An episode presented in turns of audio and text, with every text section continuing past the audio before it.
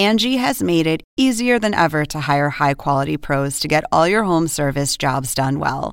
Just bring them your project online or with the Angie app, answer a few questions, and Angie will connect you with local pros who match your specific needs. Or book a service instantly at an upfront price. So join the millions of homeowners who use Angie to care for their homes and get your next home service job done well. Download the free Angie mobile app today or visit Angie.com. That's A N G I.com. Según el diccionario de la Real Academia Española, La cultura pop se define como el conjunto de las manifestaciones en que se expresa la vida tradicional de un pueblo. nosotros la definimos como Música, cine, televisión, famosos teatro, moda. y arte. ¿Y tú? ¿Cómo la defines? Somos Zona Pop, con Marisabel Houston. y Javier Merino.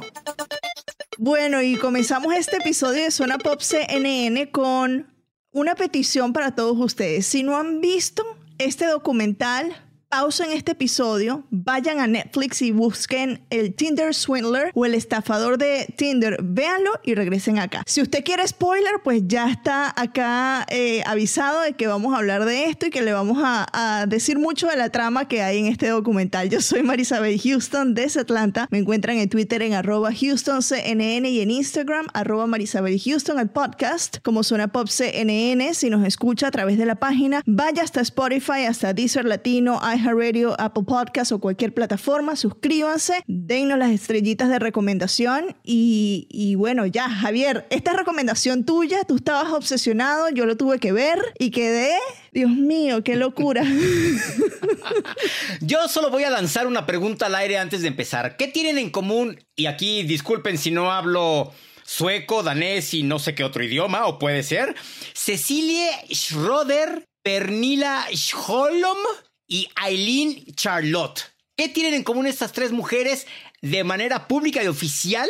Que las tres cayeron en manos de Simón Liviev, su nombre que sale en el documental. Y él es un desgraciado en toda la extensión de la palabra. Y quizá ellas también fueron un poco, no decir tontas, pero sí creyeron en el amor. Yo soy Javier Merino desde la Ciudad de México. Mi cuenta en Twitter es arroba merinoCNN y en Instagram me encuentran como Javito73, www.cnne.com diagonal zona pop, la página articulera y www.cnn.com diagonal zona pop, la página podcastera. Y tenemos, Marisabel, a un invitado que ya más que invitado es amigo de casa, ¿no? ¿Quién es? Sí, total. Álvaro Cueva, nuestro amigo Álvaro Cueva, que está desde la Ciudad de México. Ya ustedes, si son parte de Zona Pop desde nuestros inicios, hace cinco años, lo conocerán muy bien. Para lo que, eh, los que no lo conozcan, él es crítico de televisión eh, mexicano muy importante, es Álvaro. Así que nosotros estamos eh, más, más que agradecidos de tenerte acá en Zona Pop CNN de nuevo, Álvaro. Y Marisabel, Javier, queridísimos amigos que nos escuchan en este momento, qué privilegio tan grande. Les mando un abrazo cariñosísimo, pero además, híjole, se va a poner muy bueno el chisme hoy. ¿eh? Marisabel, tú no habías visto el documental hasta que yo te dije, lo tienes que ver, porque justo cuando yo terminé de verlo, Marisabel, le mandé mensaje desde María Santana en Nueva York hasta Ana María Luengo Romero en Atlanta, hasta Eli Pérez en Miami, a todas las mujeres de CNN que tengo en mi celular, les mandé el mensaje de tienes que ver este documental, El estafador de Tinder. Tú como mujer, ¿qué te pareció? Mira, eh, una de las. Yo lo estaba viendo y estaba mi esposo al lado escuchando. Y él nada más volteaba y yo le digo: Es que no entiendo. Yo que soy tan. Eh, no confío mucho en la gente como buena periodista, ni siquiera de algunos amigos míos, amigas. O sea, yo sospecho de todo. Entonces, yo no entiendo cómo no lo no sospecharon y, y con cuánta facilidad, después de un mes de conocer a una persona que jamás en tu vida habías visto, cómo le puedes soltar miles de dólares a una persona. Si puedo entender que se hayan enamorado y que uno hace cosas estúpidas por amor, pero ¿cómo no investigaron más a esta persona y, y cómo lograron caer en un fraude tan, tan espantoso que todavía están pagando las consecuencias, ¿no? Álvaro, esto tiene toques de telenovela también. Es una gran película, es una gran historia. Desde el punto de televisión y desde el cine, ¿qué es lo que lo hace maravilloso? este documental? Estamos ante una combinación genial de elementos, pero a mí lo que más me impresiona de esto es que te haya pegado tanto, Javier, porque qué barbaridad. Y yo conozco cualquier cantidad de amigas, de amigos, de amigues que se han apasionado como tú. es, es, es que mira, tenemos aquí, primero que nada, toda esta parte morbosa, oscura, siniestra, pero al mismo tiempo tienes todo lo romántico, lo ideal, lo dulce. Y por si esto no fuera suficiente, tienes la parte erótica que, bueno, se desborda de principio a fin. Más algo que yo creo nadie había puesto sobre la mesa de esta manera, las apps para ligar. Son algo tan delicado, algo tan nuevo, tan escabroso, que pocas amigas, pocos amigos se atreverían a confesarte cómo las usan, cuándo las usan, qué cada cuánto tiempo las usan, en fin, eh, sí es como, ay, que no se enteren, caray. Ahorita que decías tú de todos estos elementos que tiene, tiene una frase que es de telenovela quiero que seas la madre de mis hijos. Creo que a una mujer le dices eso y cae, pero pa' pronto, donde quieras, cuando quieras, las veces que quieras. Pero depende, porque qué miedo, imagínate, o sea, no conoces al tipo de nada.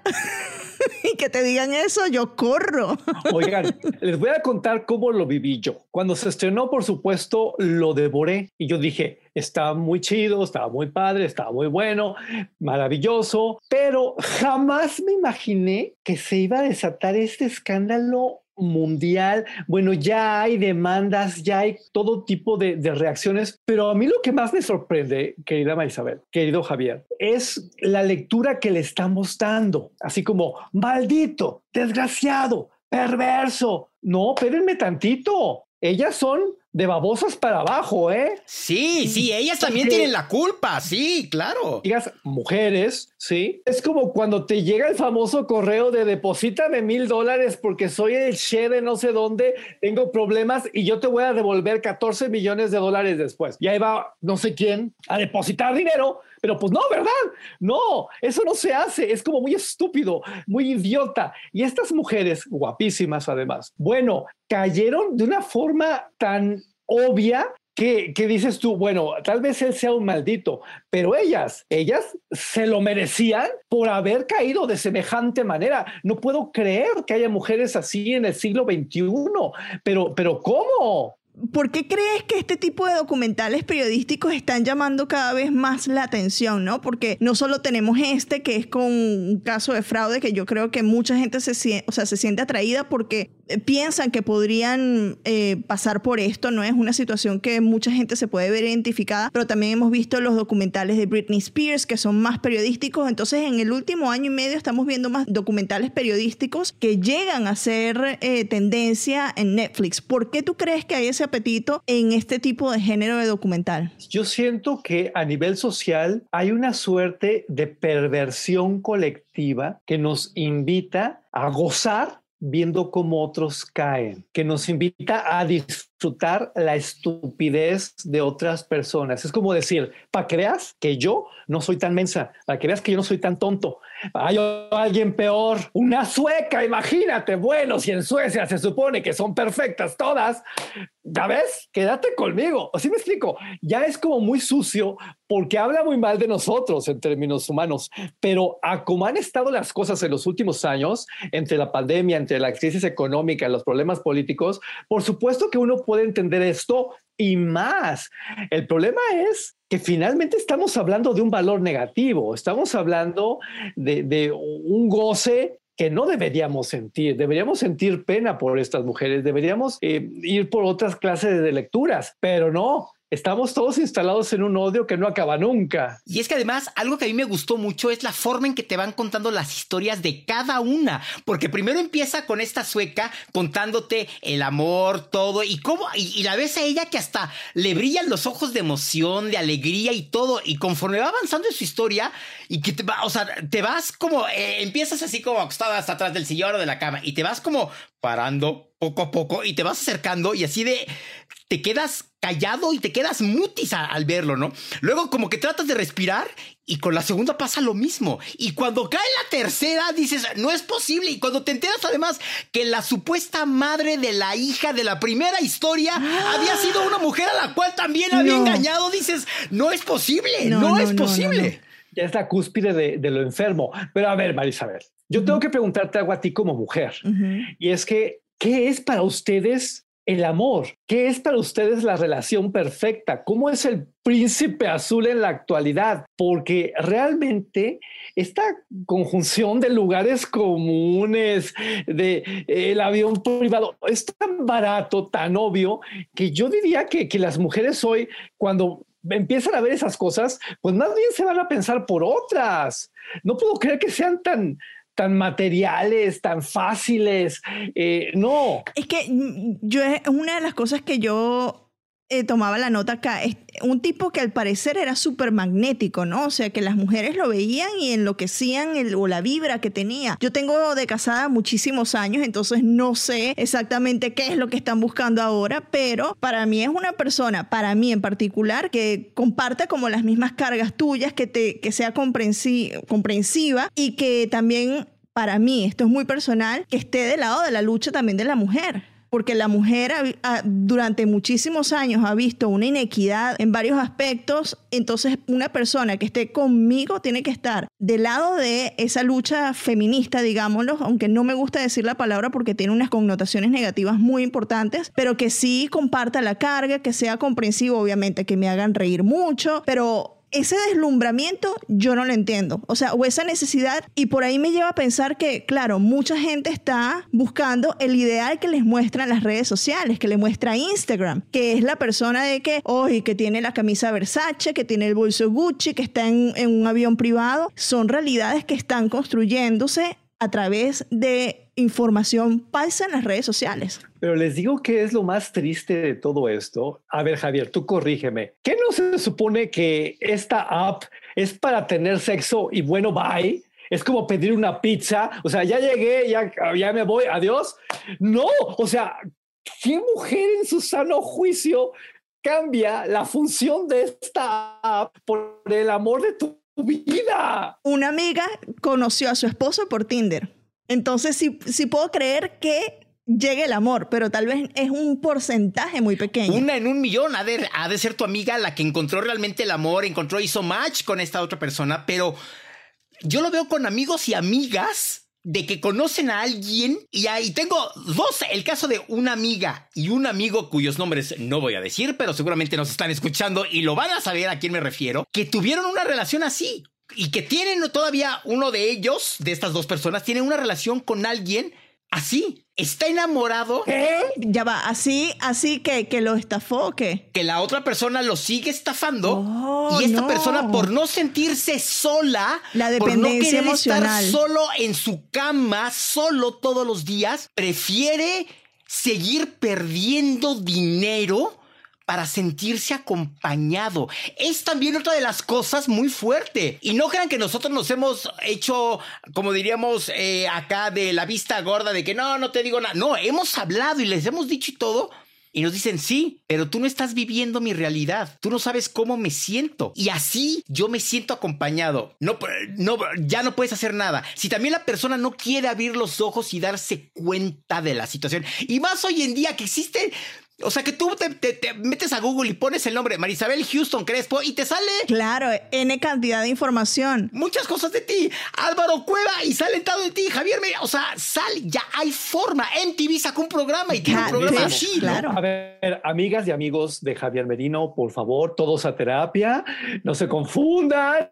No, por el amor de Dios. Sobre todo hoy que tenemos eh, cualquier cantidad de recursos, de, bueno, de avances no, no se puede. Es, es, es como, pues es como triste, perdonen amigas y amigos de Javier. Y en general personas que caen en esos juegos ya por la cúspide del abandono, de la soledad, de la necesidad. No, tenemos que eh, ir por otros lados y para esto nos tienen que servir esta clase de producciones. Creo que Netflix lo está haciendo muy bien.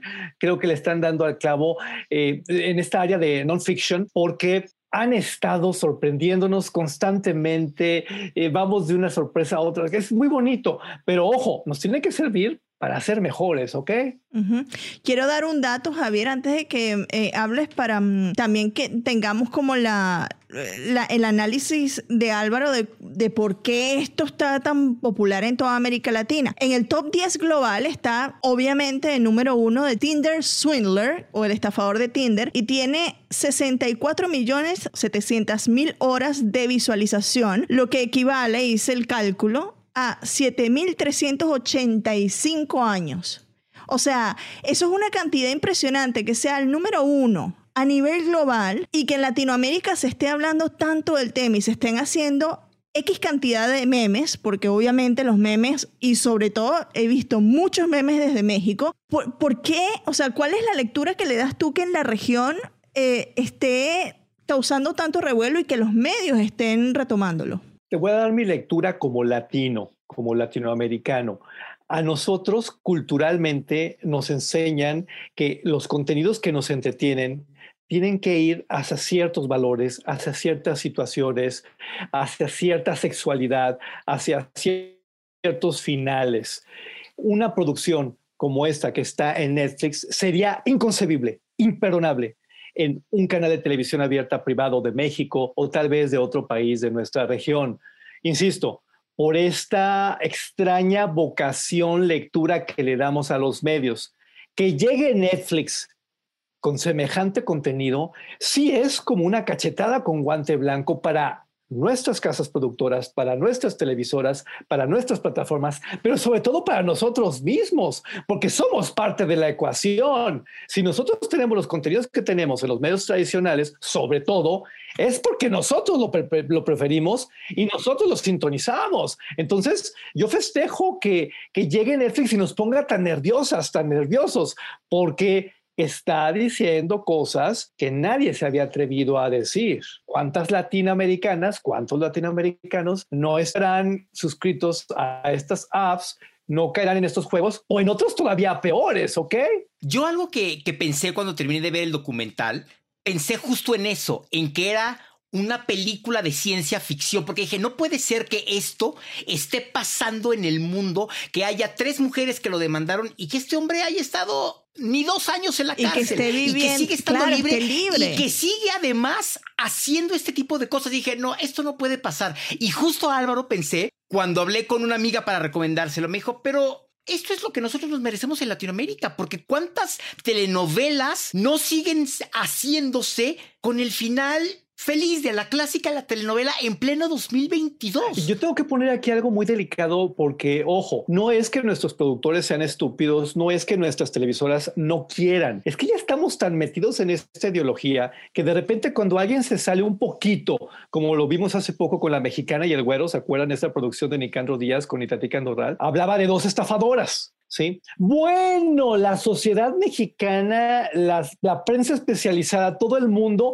¿cómo se atreven a poner estafadoras protagonistas en la tele de nuestro sacrosanto país? ¿Qué clase de ejemplo le estamos dando a nuestras mujeres, a nuestras multitudes? Y mira, Llega Netflix con esto y ahí estamos todos como tarados. Pegados, claro, como un corroncho. Aplaudiéndoles. No, Hay un juego de doble moral que, yo creo que este documental también está denunciando. ¿eh? Yo no me cansaré de veras de felicitar a Netflix por esta iniciativa. No, es que yo estoy sin palabras, de verdad, porque es que el, verlo y, y eso, o sea, cuestionar uno, ¿por qué el, tipo, o el, ¿cómo es que se llama? Shimon, que al parecer es el nombre real de él, ¿por qué está afuera cuando hay gente que meten preso, por ejemplo, aquí en Estados Unidos, por posesión mínima de marihuana y los meten presos un año y algo, ¿no? Entonces, ¿cómo puede una persona que estafó millonariamente a mujeres alrededor del mundo estar caminando por las calles o debe estar a esta hora durmiendo plácidamente en su cama en Israel, esté todavía posteando en Instagram con este estilo de vida que aparenta tener, ¿cómo está libre? O sea, es que eso habla mucho de la sociedad en la que estamos viviendo, ¿no? O sea, que hay una, una diferencia, tú lo dices, de valores, hay un doble rasero moral. Y déjate eso, ¿qué mente tan inteligente debe tener él para poder hacer todo esto? Y mientras estoy cenando en Grecia con una mujer, te estoy marcando, Marisabel, de, oye, sácame ya la tarjeta American Express o deposítame en este momento porque tengo que pagar. Y en tanto me tengo que ir de viaje y entonces voy ahora a conocer a otra tercera. O sea, qué mente tan inteligente, qué mente tan inteligente de este hombre. Qué necesidad de vivir en en adrenalina pura. Este hombre podría ser un héroe para muchas personas. Ahora, yo quiero hacer una convocatoria, quiero invitar a que encontremos a nuestros estafadores de Tinder Latinoamérica. Yo quiero conocer historias de mujeres en Panamá, mujeres en Colombia, mujeres en, Venezuela, mujeres en Chile, Argentina.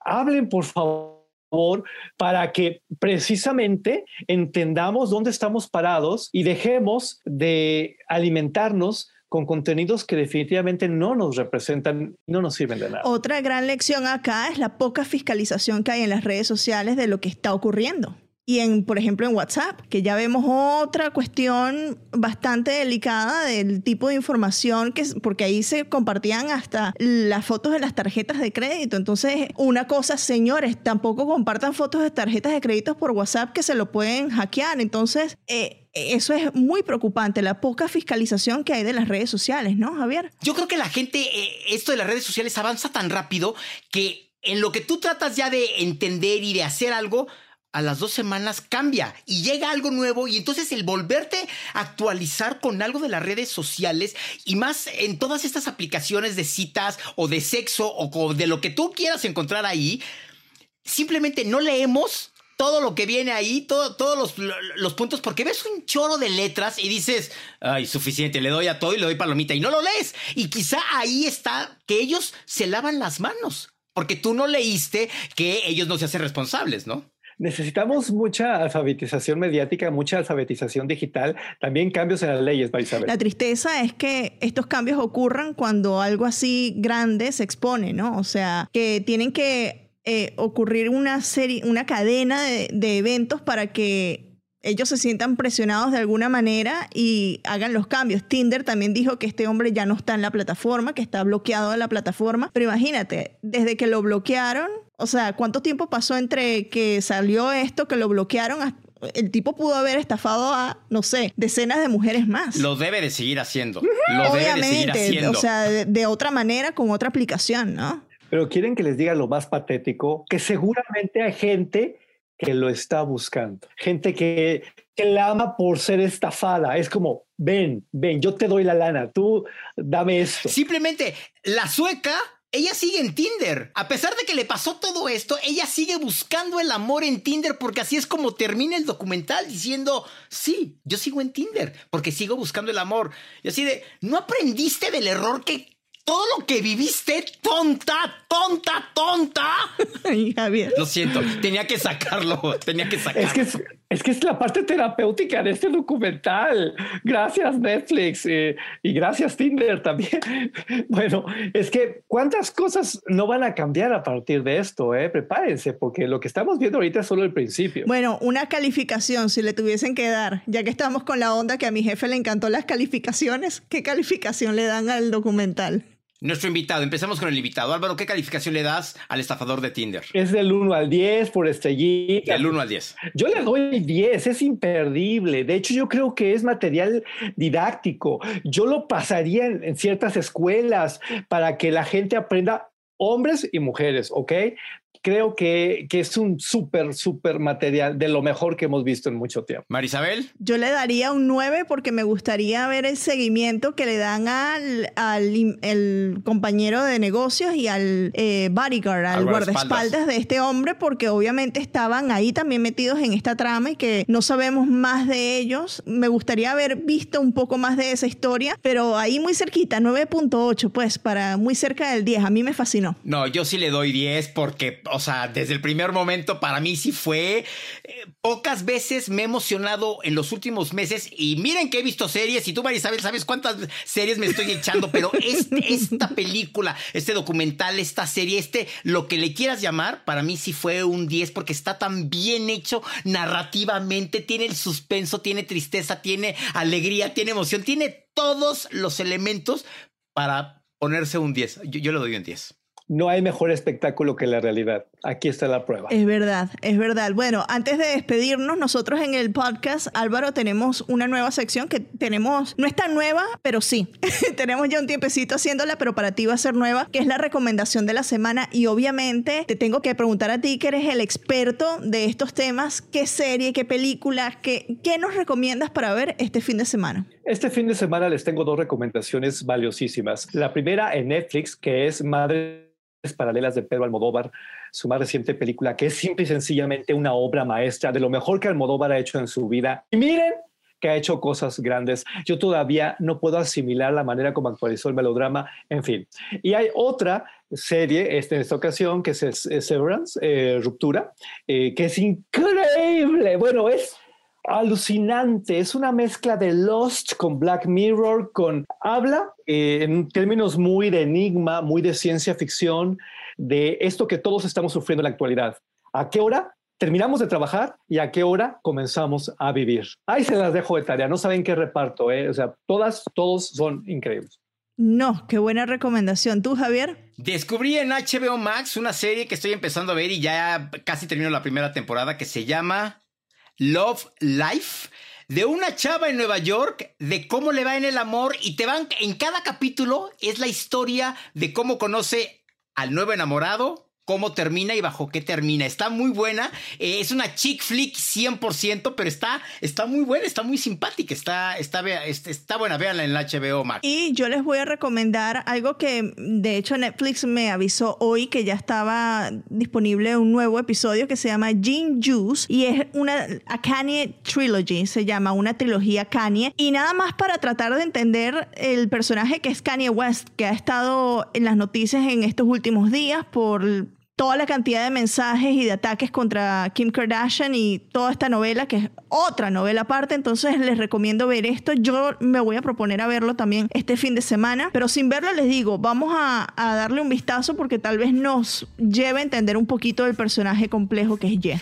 Álvaro, te queremos agradecer muchísimo que hayas estado con nosotros en Zona Pop hablando de algo que nos apasiona a los tres que estamos aquí, que son las historias documental, cine, película, lo que sea. Muchísimas gracias. ¿Cuáles son tus redes sociales? ¿En dónde te podemos ver todos los programas? ¿En dónde? Todo, por favor, Álvaro. El agradecido soy yo, amigos, los quiero además, sobre todo en Instagram, como Álvaro Cueva TV.